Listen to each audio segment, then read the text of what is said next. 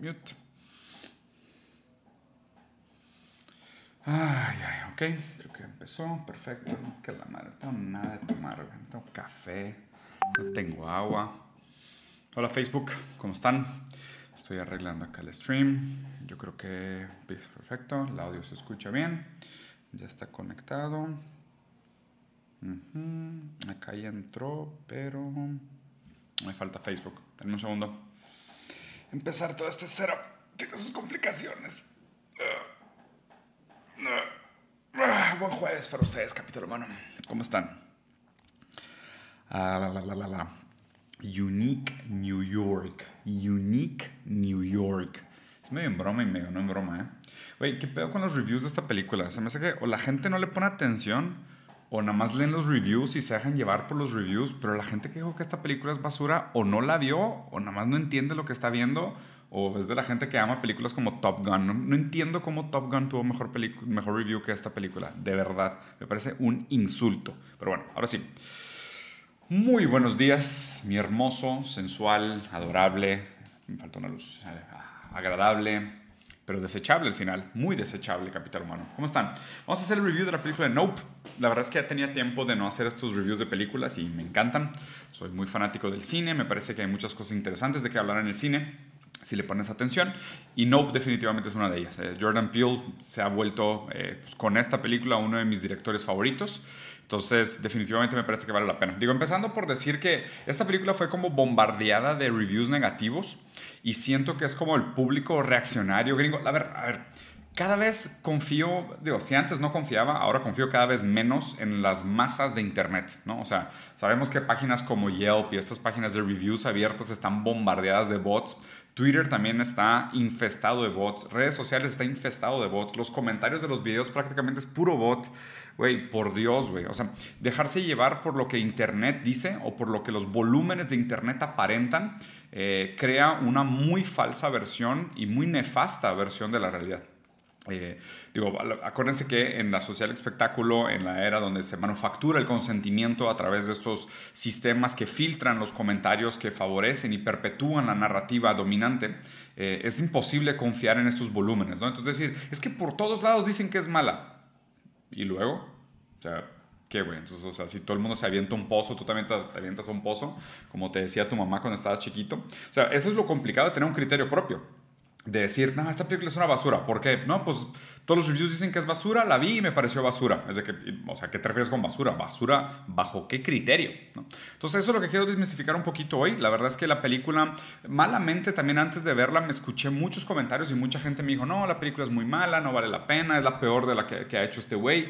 Y sinceramente, para mí está al nivel de Get Out. ¿eh? O sea, Get Out se me hace una gran película. Bueno, hablemos un poquito. Jordan Peele, este director que antes tenía estos sketches de comedia, bueno, tiene esos sketches de comedia que están chingoncísimos de de él y su amigo que hacen unas, un tipo de comedia que me encanta. De hecho, el, sketch de. Aaron es de mis favoritos de toda la historia, Y este güey ha hecho tres películas famosas recientemente que están muy buenas. Primero la de Get Out, que se trata un poco del... Eh, la fetichización de la cultura negra o de la identidad negra en Estados Unidos. Eh, entonces este chavo que tiene una novia blanca y va a visitar a sus, eh, a sus in-laws, o sea, los suegros, el fin de semana, y resulta que llega y es un culto raro donde la mamá hace hipnosis y lo que hace es que eh, roban los cuerpos de los negros jóvenes, guapos y mamados y les ponen el cerebro o la conciencia de los blancos viejos, decrépitos y demás, ¿no? Como casi, o sea, siendo un... La neta da para un review también Get que es una gran película, no, no les quiero arruinar porque pues, también es una película que valdría la pena en algún momento hablar de ella. Pero ahí se fetichiza la idea del, del cuerpo eh, negro o la identidad negra como un fetiche, incluso algo a ser consumido, ¿no? En un sentido, solamente la esclavitud, el, el, cómo se instrumentaliza la causa, cómo las, las poblaciones, las ciudades que tienen la mayoría de, poblado, eh, de pobladores negros eh, son discriminadas y son completamente neglected, o sea, son abandonadas por el Estado y por los intereses del capital. Entonces, Get Out está, está muy cabrón eso. La película de Us habla sobre las diferencias estructurales sobre cómo el lugar donde tú naces y las condiciones materiales se vuelven tan determinantes para tu calidad de vida. que también es una película que merece un análisis eh, materialista. Obviamente Jordan Peele también es afroamericano, negro, por decirlo, la verdad es que el, término afroamericano no me gusta, ¿no? Porque como lo dije Sisek, si ellos son afroamericanos, los otros son que cultural American, o sea, no, no, no, hay que decirles de, la manera racista cómo funciona el mundo, ¿no? Son negros.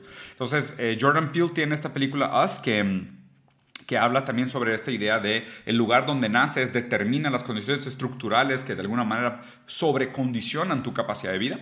Y en esta última película, la película Nope, eh, es una película que para mí tiene todo que ver con la social espectáculo de Guy Debord, ¿no? Ustedes saben que es uno de mis autores favoritos. Siempre lo confundo con Baudrillard, no sé por qué. Digo, Baudrillard con su libro sobre la guerra del Golfo nunca sucedió.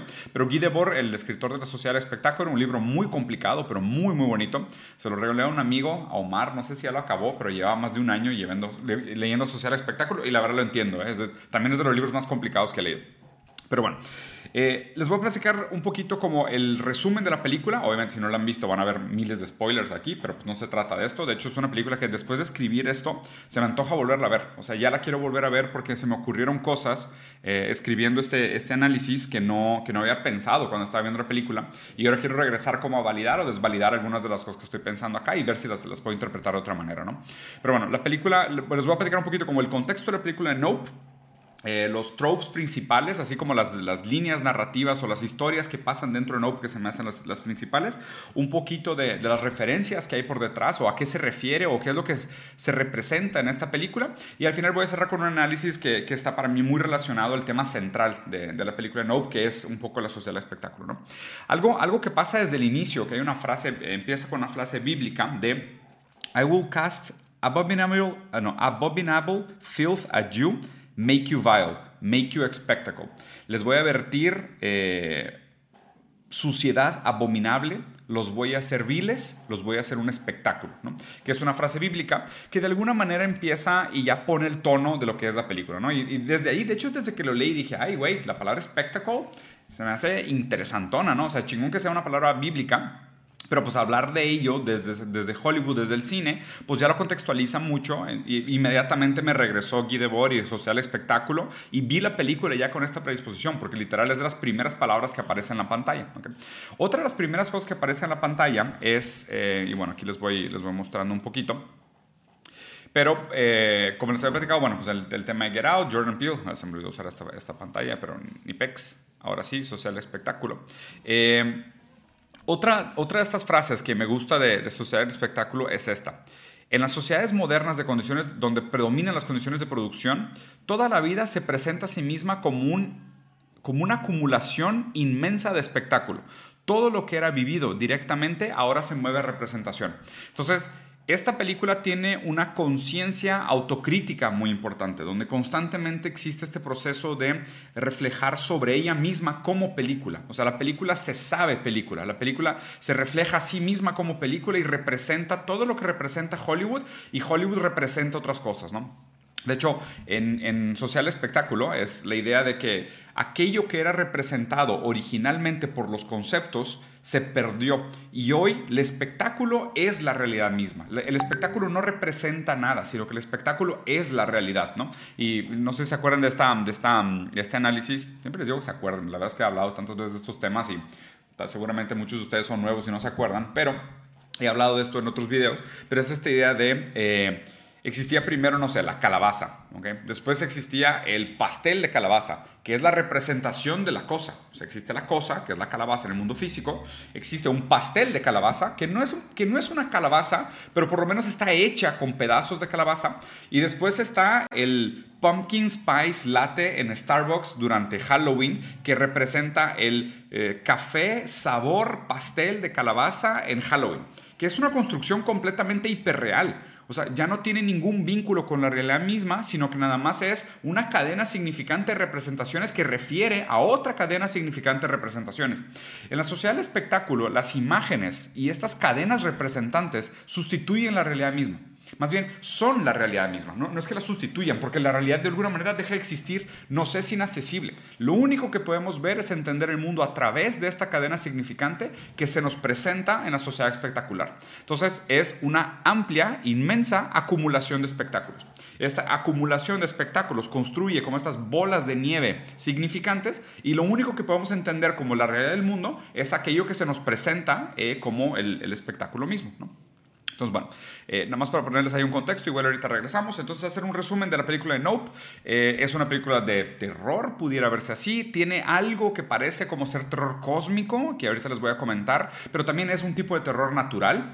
Eh, a contrario de lo que mucha gente piensa cuando empieza a ver la película, de que este es un alien, en el sentido tradicional de la palabra, pues no es un alien, es un animal, ¿no? Digo, puede ser un animal de otro planeta o un animal de, otro, de otra parte del universo, un animal inclusive relacionado al, más allá, en el sentido Lovecraftiano pero definitivamente no es una nave espacial. Y esta fue una de las primeras subversiones que me gustó mucho de la película, que es, eh, claro, nosotros siempre vemos el disco volador, el disco volador, y así les llamábamos discos voladores, porque pues era lo que nosotros podíamos entender. Nosotros veíamos esta, esta, este círculo, este disco volando en el espacio, y decíamos, es que, ¿qué puede ser este disco gigante volando en el espacio? No tenemos nada, ninguna referencia en el mundo que pudiera ser ni siquiera parecido a esto.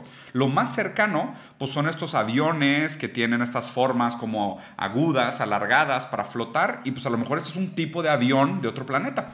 Entonces nosotros le damos el significado que nosotros queremos, el significado que nosotros entendemos, aquel significado espectacular que se nos vino constituyendo históricamente a través de la guerra, lo bélico, las naves, la tecnología.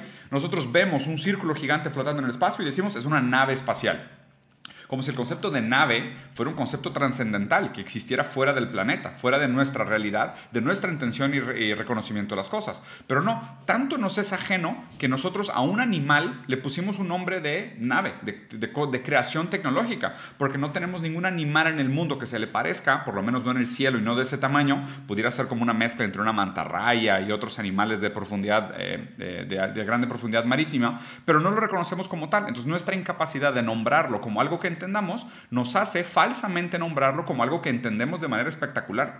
Y, el lenguaje hace mucho eso. El lenguaje fracasa mucho y falla mucho porque nosotros tenemos que usar nuestra biblioteca. Eh, inter, inter, intersubjetiva, por decirlo así, esta biblioteca de conceptos y nombres con los cuales nosotros explicamos el mundo para darle sentido a lo que estamos viendo. Entonces nosotros malamente vemos un círculo gigante flotando en el espacio, no entendemos qué es y le decimos que es una nave espacial, pero pues en este caso era un animal. Al, al, ser un animal, pone esta película en un extraño lugar en el mundo del terror porque lo acerca, por ejemplo, a películas como Jaws, ¿no? de la película de tiburón, o películas donde el malo es, es un león o es un animal salvaje, ¿no? que obviamente hay algo aquí de esto que al principio no se entiende tanto, porque pues hay una narrativa de que los animales salvajes son peligrosos, la historia del changuito, la historia del caballo, y después te das cuenta que este alien también es otro tipo de animal peligroso, y eso constituye otro tipo de película de terror diferente a la que estábamos acostumbrados, ¿no? Otra cosa que pasa justo al principio de la película es que te enseñan eh, esta primera secuencia de imágenes en movimiento que es de alguna manera la fundación, la creación de la sociedad del espectáculo. ¿no? Es un, jinete negro sobre un caballo negro con un fondo blanco de alto contraste, eh, tomando fotos en secuencia y al mover estas fotos en secuencia se crea la imagen en movimiento se crea la fantasía de que estamos viendo movimiento, cuando realmente no estamos viendo movimiento en el sentido análogo de la naturaleza. Estamos viendo una secuencia de fotos que parecen moverse porque las vemos en, una, en un orden que engaña nuestro aparato ocular. ¿no? O sea, el, 30 cuadros por segundo, 60 cuadros por segundo, 120 cuadros por segundo, se acerca mucho a lo análogo, pero no es análogo. O sea, hay, una, hay una premisa, hay una más bien una primicia, una, una prioridad del sentido visual sobre los otros sentidos. Nosotros tendemos a pensar que el sentido visual no toca el mundo, sino que el sentido visual percibe el mundo a distancia, como si, como si existiera un vacío entre la percepción ocular y el objeto que percibe. Pero no es así. Recuerden que el ojo tiene una serie de, de sensores o terminales sensibles que atrapan la luz en una cierta espectro que refleja, que percibe un color que está siendo reflejado sobre la superficie del objeto que estamos nosotros percibiendo. Entonces hay un contacto del ojo con el objeto visto. No es, no es con el objeto directamente, sino es con la luz que se refleja en el objeto y tiene un cierto tipo de color que nuestro ojo percibe. Pero el ojo hace contacto con el mundo físico. No es, un, no, no es algo a distancia, pero el ojo también es muy engañable. O sea, es muy engañable y creo que la social espectáculo se aprovecha mucho de esta susceptibilidad que nosotros tenemos a creer en estos engaños, de que si te enseño suficientes fotos en movimiento, te puedo engañar a que pienses que estás viendo el movimiento análogo del mundo, cuando no es verdad. No estás viendo el movimiento análogo del mundo. No estás recibiendo un estímulo sensible, directo, análogo, continuo, sino que estás recibiendo un estímulo fragmentado que tu ojo es incapaz de distinguir entre aquel movimiento fragmentado y la percepción análoga del, análoga del movimiento de un objeto en el mundo. ¿okay? Entonces, aquí nace la social espectáculo. Hay algo muy interesante porque se supone que este jinete de, este caballo, de este primer cosa en movimiento, es el tatara, tatara, tatarabuelo de los personajes principales de la película, ¿no? Que es OJ y la chavita, que la verdad no me acuerdo su nombre. Entonces, él era un señor que era un domador de caballos, que prestaba caballos para Hollywood, y eh, él empezó este rancho, que después se volvió de su nieto y tatata, y de sus bisnietos y tatara, tataranietos, y ahora ellos son los que rentan caballos para, para películas y este tipo de cosas, ¿no? Pero se fijan, o sea, ya desde el principio de la película, Jordan Peele ya nos está diciendo que esta película se trata de espectáculo por dos grandes cosas, no por tres grandes cosas, de hecho, por la, frase bíblica, hablando de cómo el espectáculo, y, otra cosa interesante, porque esa frase bíblica tiene una connotación que hace el espectáculo algo negativo, algo incluso como vulgar, sucio, asqueroso, vil, ¿no? les voy a vertir mugre encima y los voy a hacer un espectáculo horrible. Y, justo, el espectáculo no siempre es bello, el espectáculo no es sublime, el espectáculo no es una belleza trascendental incuestionablemente percibida como positiva, sino que no, el espectáculo tiene definitivamente la capacidad de tener una, una connotación profundamente negativa. Y de hecho hay, hay una escena justo en la película donde el alien este se para arriba de la casa de ellos y les vomita sangre encima en un momento precioso del cine de terror y, los transforma en este espectáculo vil que se nombró al principio de la película, ¿no? Hace mucho foreshadowing de una, de una muy buena manera. Pero bueno, Empezando con la relación entre ellos dos, eh, dos maneras muy distintas de relacionarse con la social espectáculo. Él, eh, OJ, si no me equivoco, eh, Otis Jr., que aparte desde el principio llegan y dicen OJ, como OJ Simpson, así que eres un asesino, y el de que no, o sea, como mi abuelo, Otis Jr., ¿no? Pero él tiene esta relación extraña con la social espectáculo, como si él no quisiera, ¿no? O sea, él nació ahí, su papá muere al principio de la película, le hereda este rancho con caballos que se rentan para Hollywood, él no sabe cómo manejarse con esta gente, él se siente que como que no encaja en la social espectáculo, él muy anónimo, con gorra, mirando hacia abajo, no hace mucho contacto visual, o sea, vean esta postura, esta foto específica de la cámara que me parece interesante, donde él está volteando a ver hacia afuera, el caballo tiene la mirada perdida, que es algo que lo que vamos a platicar, el tema de las miradas, y la chava no la chava desde que el principio se presenta, yo quiero ser actriz, me gustan las motos, me gustan eh, actuar, canto un poco, bailo, o sea, como que ella es, yo quiero ser reconocida por la sociedad del espectáculo. Obviamente aquí, en hablar de social espectáculo, hablar de las miradas y hablar de estas diferentes maneras de relacionarse con la mirada del otro, definitivamente vamos a hablar un poco de psicoanálisis, un poco de, de, gaze, la mirada del otro, y eh, eh, un poco de la, idea de intersubjetividad y cómo se constituye el individuo. La relación entre ellos se va desarrollando durante la película, tienen una manera muy distinta de aproximarse a este tipo de cosas, obviamente comparten este vínculo fraternal, pero son muy diferentes al momento de, enfrentar a los problemas, porque ellos representan como dos posturas frente a la sociedad del espectáculo. Una que quiere pertenecer fervientemente a la sociedad del espectáculo, ella es la que dice, necesitamos grabar este alien porque si logramos un buen video va a salir en Oprah y todo el mundo nos va a reconocer, todo el mundo nos va a ver y, y esto va a funcionar y nos vamos a salvar y vamos a tener dinero. O sea, es ser visto por todo el mundo ganar en la social espectáculo, recibir la mirada del otro en un lugar tan grande como una plataforma de ópera, es lo que nos va a dar la respuesta a todas las cosas, ¿no? Y él no, él, realmente como que está preocupado por sus caballos, por preservar el legado de su familia, o sea, como que no, no, está, tan, no está tan entregue, ¿no? Tan, tan fácil de convencer hacia esta idea del espectáculo. Después está la otra, la otra narrativa interesante que es la historia de Jupe que es este actor coreano de Walking Dead, gran actor por cierto. que tiene una historia bien, tiene un arco bien interesante en esta historia. Al principio, él eh, cuenta su, se muestra un poquito su historia infantil. Él trabajaba en un programa de tele donde tenían a un chimpancé y él grababa estas historias como en un sitcom con un chimpancé, ta, ta, ta, y un día el chimpancé eh, tiene un, le traen un regalo sorpresa, se abre una caja, salen unos globos, truena un globo, el chimpancé se asusta mucho, eh, le sale su, su lado más crudo, más natural, más primitivo, más no sé, más real, si quisieras verlo así, en un sentido psicoanalítico también. O sea, más difícil de, dar sentido, más real, más que escapa cualquier tipo de subjetividad. Y, el, chimpancé sale y mata a todo el mundo que está en el escenario, ¿no? Por lo menos a los actores y demás, los va cazando y los golpea en el piso y los amachaca a trancazos. Él, después nos enteramos durante la película que él sobrevive porque se queda parado abajo de la mesa viendo todo este espectáculo grotesco del, changuito matando a toda la gente que, estaba en el público. Aquí hay dos cosas importantes que mencionar, ¿no? Sobre todo esta, esta foto que está aquí en la pantalla, donde está el zapato parado, En la película mencionan esto del zapato parado como un mal milagro, o sea, como algo inexplicable que se da en una situación negativa, porque nosotros tendemos a asociar los milagros con situaciones positivas, pero pues no es cierto. O sea, el, juzgar las, las, condiciones como buenas o malas, pues es algo que hacemos a posteriori, pero pues definitivamente pueden haber estas eh, alineaciones de estrellas, alineaciones de condiciones, eh, una, secuencia muy larga de coincidencias que parecen milagrosas en un sentido muy negativo. O sea, como la película esta de... Eh, Final Destination, ¿no? donde una cosa detona una serie de malas eh, repercusiones que acaban causando catástrofes, muertes y demás. Entonces, en este caso, el zapatito parado es un bad omen, como una, un milagro malo, o sea, algo que representa o que muestra un gran milagro malo. Y esto para mí es una de las partes más, más fundamentales de la película. Eh, cuando él se queda aquí paradito abajo de la mesa, después de que el chimpancé acaba de matar a todos los que estaban en el público, eh, al final el chimpancé está como sentado al lado del sillón, todo lleno de sangre, con la cara toda manchada de sangre, con los brazos machacados de sangre, y ve al niño debajo de la mesa.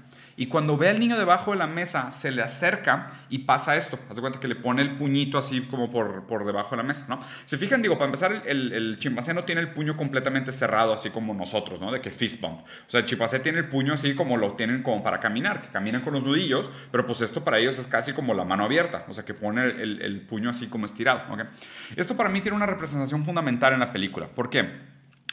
El, vean cómo se vive esta historia desde dos lados. O sea, primero, cómo lo está viviendo el, niño, el coreano. ¿okay? Yup la está viviendo pensando, me salvé porque el chimpancé me reconoció y como yo tengo un vínculo afectivo con él, su lado salvaje está humanizado y domesticado y por ende no me mató, me perdonó la vida. ¿okay? Entonces, el niño vive esa experiencia como, wow, yo tengo un vínculo especial con los animales salvajes y si logro crear esta empatía con ellos, no me van a matar, me, va, me, va, me va como a...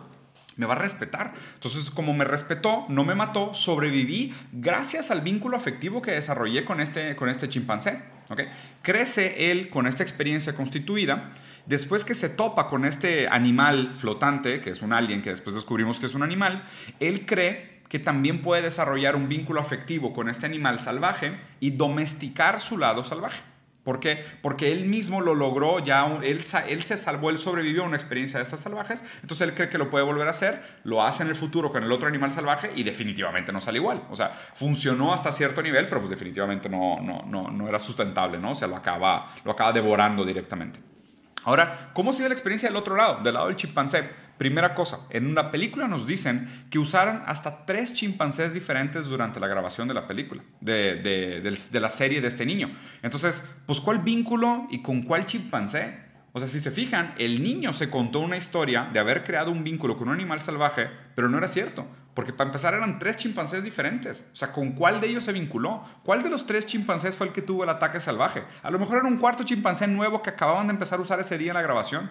O sea, como cambian los animales salvajes, pero nosotros los percibimos solo como un animal salvaje más, no es un sujeto que tiene un nombre, sino que es un chimpancé que actúa, son sustituibles, la idea del vínculo la creamos nosotros como humanos desde nuestro sesgo antropomorfa, pero el animal no lo vive así.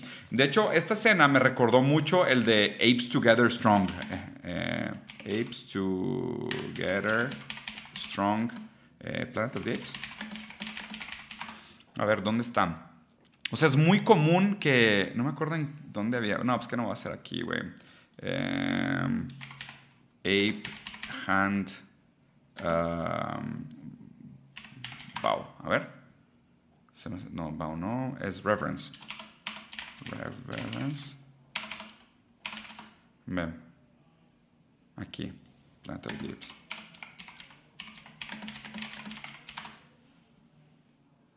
Así, mira, fíjese. Cuando los, cuando los changos quieren dar como, o sea, como quieren ser reconocidos y quieren establecer un vínculo, eh, hacen esta cosita de la manita, ¿no? O sea, y esto creo que lo exploran mucho en la película de Planet of the Apes, de, o sea, extienden la mano para que tú como que te agaches y lo reconozcas.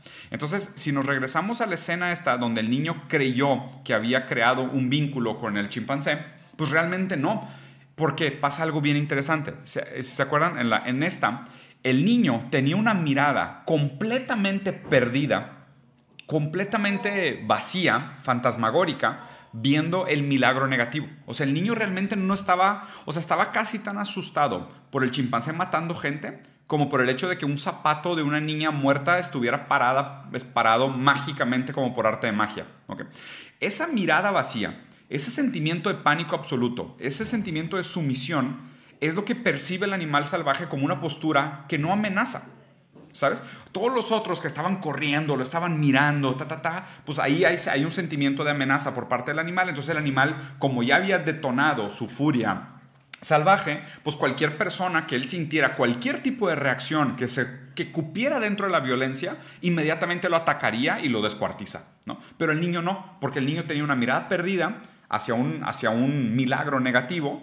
Y aparte el niño pensaba que esto era un, elemento de sumisión, pero realmente para el chango, eh, perdón, pensaba que era un, gesto de, empatía, pero realmente para el chimpancé era un gesto de sumisión, ¿no? Se fijan cómo el, lenguaje eh, tiene significado y significante. Para cada uno de los interlocutores, el mismo gesto significa algo diferente. Y cómo esto es constituyente del personaje de Jup y acaba cambiando toda su historia hacia futuro y cómo él se acaba relacionando con el, con el, con el alien a futuro.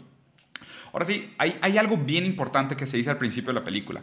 Jup le dice al alien, a los aliens, viewers.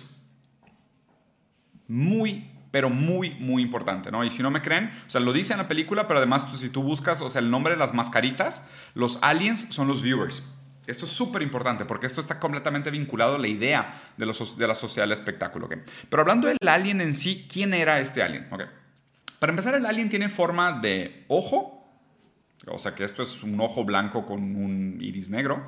O si lo quisieras ver así, el lente de una cámara. Que a ver, que el lente de la cámara está diseñado como un ojo, ¿no? O sea, tiene, tiene una circunferencia que se abre y se cierra y tiene atrás un aparato sensible o un material sensible que atrapa la luz que entra por el diafragma, si no me equivoco. Alguien me va a corregir, ¿no? Pero pues, o sea, se abre como esta el lente de la cámara y el lente permite la entrada de más o menos luz que atrás hay una cosa sensible que atrapa las partículas de, luz que chocan contra esa cosa. ¿no?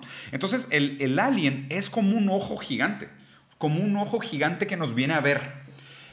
Y, el hecho de que Jupe le diga a los aliens viewers hace esta metáfora directamente evidente. Directamente evidente, ¿no? O sea, lo hace como. O sea, sí, claro, el, el alien es una mirada alienígena, es una mirada del otro, es una mirada que no entendemos, es una mirada del más allá, es una mirada a la cual no le podemos dar sentido.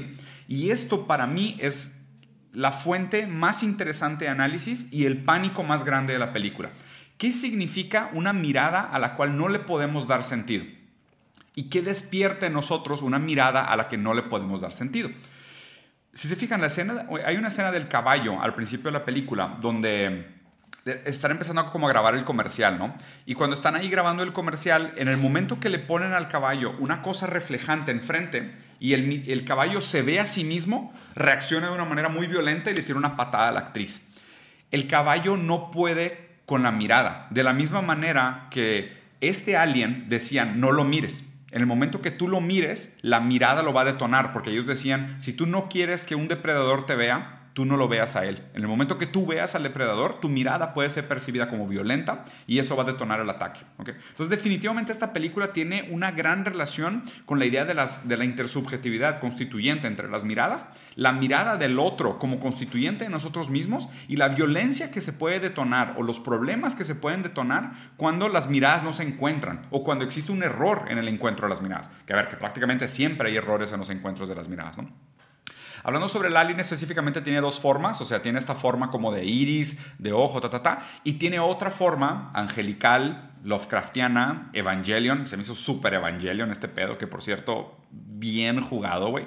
Una forma inexplicable para nosotros, gigante, pero ligera, flotante, o sea, bellísima, ¿no? Que aparte revela que adentro de sí misma tenía como este cubo, este cuadro, que parecía como una caja de televisión, y a lo mejor ahí ya le estoy metiendo demasiado de mi, cosecha, pero parecía como esta caja de televisión que estaba hecha para atrapar la atención de la víctima, ¿no? O sea, cuando se ponía violento, ah, se abría como esta caja verde que soltaba unas cosas así como vibrantes y atrapaban tu atención muy como funciona, pues justo esta pantalla, este cuadrado que estás viendo en este momento. Funciona para atrapar tu atención, para mantenerte cautivado y casi como estos anglers, ¿no? Los deep anglers, los pescados estos que tienen como la luz arriba de la cabeza, que están ahí como para atraer a las víctimas y cuando tú estás hipnotizado por el color, te comen. Y pues así funciona la social espectáculo. Aquí estás viendo esto y estoy, estás hipnotizado a lo mejor con mis azules ojos brillosos y mi piel quemada y vieja. Y en algún momento te va a hacer un comercial, una publicidad para que compres un curso de coaching o de ventas digitales. Entonces, así es como la sociedad del espectáculo hace sus víctimas. De la misma manera como este animal espectacular que tiene un formato de iris y tiene la forma de una cámara o de un lente de una cámara, atrapa la atención de sus víctimas para después devorarlos, ¿no? por, la, por la cavidad del ojo, como ser consumido por la mirada del otro. Pero en este caso es ser consumido por una mirada de un otro al cual no entendemos, no le podemos dar sentido, porque es un otro desconocido, es un otro espacial, es un verdadero otro, o sea, es un alien. O sea, alien en el sentido de desconocido, align, ajeno, ¿no? Align, eh, ajeno a nosotros, es distinto, es irreconocible, no le podemos dar sentido. Esa mirada del otro a la cual no le podemos dar sentido es lo que nos provoca ese sentimiento profundo de disconfort. Y aquí no podemos hablar de la mirada profunda de disconfort y el miedo a lo desconocido, sin hablar del maestro de terror Lovecraft. ¿okay? Lovecraft, de hecho, en, si no me equivoco, es en este cuento, sí, Shadows of Time, eh, hay unos aliens que eh, tienen muchas características similares al, monstruo de, de la película de Nope. Son unos monstruos que son invisibles cuando ellos quieren, cuando son vistos se vuelven sumamente violentos, y tienen inclusive el formato de, estos como discos voladores que tienen un ojo abajo, que tú nada más puedes ver el ojo y detrás está como la parte monstruosa del, del, alien en sí, ¿no? Y se acuerdan de esta frase que me encanta de, de H.P. Lovecraft, que es el sentimiento más fuerte humano es el miedo y el miedo más fuerte es el miedo a lo desconocido. ¿Por qué el miedo a lo desconocido nos es tan poderoso y nos es tan aterrorador? O sea, tan nos da tantísimo miedo. Voy a llegar a esto, pero antes nada más quiero hacer un pequeño detalle que me encantó de la película, que es la deslizada de la moto de, de esta chava, ¿no? Que es la misma deslizada de la moto de Akira. Esta es de mis películas favoritas. Akira también trata un poco sobre el miedo a lo desconocido, en este caso más en un sentido teológico, pero esta deslizada de moto la han copiado y la han replicado en miles de caricaturas, en miles de formatos, en miles de, eventos, juegos y, y, medios, y se ha vuelto como una insignia. Y la neta, cuando lo vi en la película dije, güey, Jordan Peele, piel chinita, Mamen, un hombre de cultura, un director basado, güey, que viene siguiendo la, historia del entretenimiento. Esto me pareció una joyita, güey. Cuando vi esa, esa deslizada dije, no, güey, este vato sí sabe qué pedo. Este güey sí entiende la, la sociedad del espectáculo, ¿no? Como una, una, un, un cuento que se ha contado tantas veces a sí mismo que se vuelve el contenido significante que representa aquello sin ser aquello que representa. O sea, es solo, es la representación en sí misma. La social espectáculo es la realidad que se perpetúa a través de la representación sin necesidad de un objeto de referencia. El objeto de referencia desaparece completo. Es, es algo, la representación es algo en sí mismo, ¿no? es, como una virtualidad. Ahora, para terminar, voy a dejar este diagrama en la pantalla y hablar de, que, lo que se me hizo más interesante de, esta idea. ¿no? En, en, la social espectáculo de, de, Guy Debord se platica un poquito sobre, a ver, ¿se acuerdan de la noción hegeliana del esclavo y el maestro? O sea, el esclavo y el maestro es, pues nosotros buscamos en el reconocimiento de una conciencia libre, reconocimiento de que nosotros también somos una conciencia libre. Solo una conciencia libre puede reconocer y darle sentido a otra conciencia libre. Cuando nosotros somos reconocidos por la mirada de un otro, no cualquier otro o no el otro, sino de un otro, cuando nosotros somos reconocidos por la mirada de un otro, conciencia como la nuestra, nosotros nos constituimos como una conciencia reconocida por otra conciencia. De hecho, solo una conciencia libre puede reconocer una conciencia libre. Un sujeto que reconoce a un sujeto crea la intersubjetividad. Segundo paso, un poco más complicado. En la sociedad del espectáculo, lo que nos constituye no son los sujetos, sino los objetos. De hecho, en este momento, tú estás mirando una pantalla Tienes la fantasía, por la social espectáculo, que estás entablando una conversación con un sujeto y estás siendo constituido por esta conversación y esta mirada, que digo, medio propósito, nunca miro directamente hacia la cámara porque me parece un poco crazy, como que a quién estás viendo. Estoy viendo fotos y leyendo cosas y la madre, pero tú estás relacionándote con un objeto. Entonces, si un sujeto se vuelve sujeto cuando es reconocido por la mirada de ese otro sujeto, ¿Qué es un sujeto que trata de constituirse por el reflejo de los objetos? Por los objetos del mundo, por los espejos, por las cosas que consume. La gente que busca constituir su identidad con objetos, pues no es un sujeto, es un objeto más. En la sociedad del espectáculo, al ser constituido por esta fantasía de, las, de los reflejos, de los espejos, de, las, de los símbolos y las imágenes, y no, y no somos más constituidos ni reconocidos por la mirada de conciencias libres, porque cada vez hay menos conciencias libres, pues ya no somos sujetos, somos objetos otra vez. Nos volvemos objetos constituidos por objetos. Un hombre creado por sujetos es un sujeto, un hombre constituido por objetos es un objeto. Pero hay un tercer nivel de esta interpretación que me parece que es lo brillante de esta película que a los objetos todavía les podemos atribuir un cierto sentido. ¿okay? Aún los animales que no son sujetos, porque no tienen uso de conciencia, nosotros tenemos este vínculo, obviamente con un sesgo antropomorfa, de que podemos entablar una conversación o podemos crear un cierto vínculo empático a través de la mirada con los, con los animales. ¿no? Por eso para mí salen tantos ojos de animales en la película. hay este enfoque tan grande en la, en la en el ojo de los animales. Fíjense y busquen, o sea, Animal Eyes son rarísimos, güey. No sé si los hayan visto, pero esta es de las cosas más bizarras que hay. O sea, los ojos de los animales siempre es algo bien raro de observar.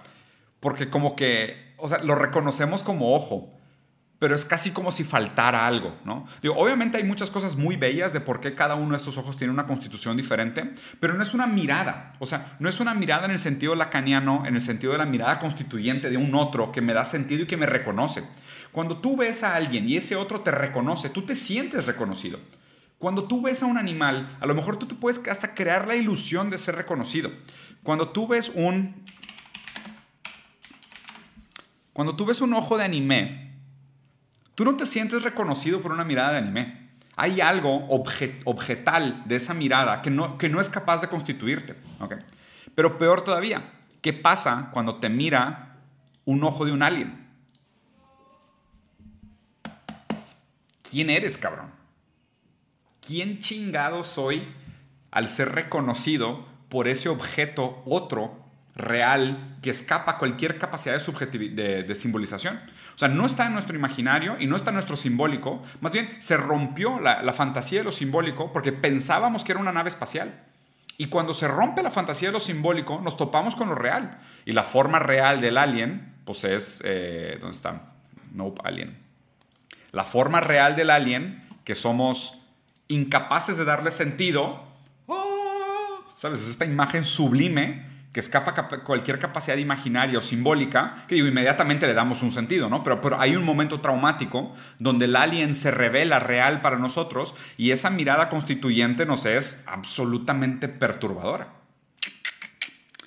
Ahí está mi análisis de la película Nope. Se me hace brillante en muchos niveles y por muchas cosas. Una película muy mal revisada. La verdad es que los reviews que vi Me parecieron, no sé si la gente no vio la misma película o a lo mejor no tiene las mismas referencias o simplemente estaba buscando Top Gun 3, pero me parece una película muy interesante que nos hace reflexionar sobre la importancia de la mirada constituyente del otro, sobre lo que sucede con la mirada constituyente del otro durante la social espectáculo, la, la falsedad de la creación de la intersubjetividad a través de esos aparatos, de realmente no estamos viendo personas, estamos viendo objetos, imágenes y la fantasía de la representación, porque ustedes no me están viendo a mí de manera análoga, están viendo una serie de imágenes mías que engañan a su mente a pensar que están viendo a un Diego análogo, pero no están viendo a un Diego análogo, de hecho no me conocen. Solo están siendo engañados por la social espectáculo. Pero aún así, esa fantasía espectacular es suficiente para constituirlos y darle sentido a su subjetividad.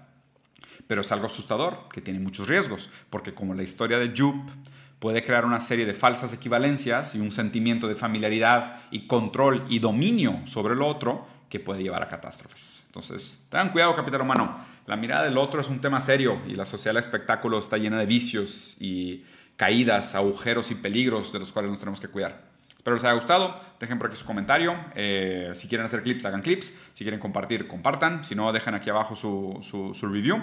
¿Ya habían visto la película? ¿Les gustó? ¿No les gustó? Después de este review, ¿creen que vale la pena volverla a ver? Yo la verdad la pienso volver a ver porque creo que hay muchas cosas que no les puse suficiente atención y durante la investigación salieron una serie de cosas que no había visto, entonces definitivamente la voy a volver a ver. Jordan Peele, gran director. Díganme qué otro review de, de, de película les gustaría que hiciera.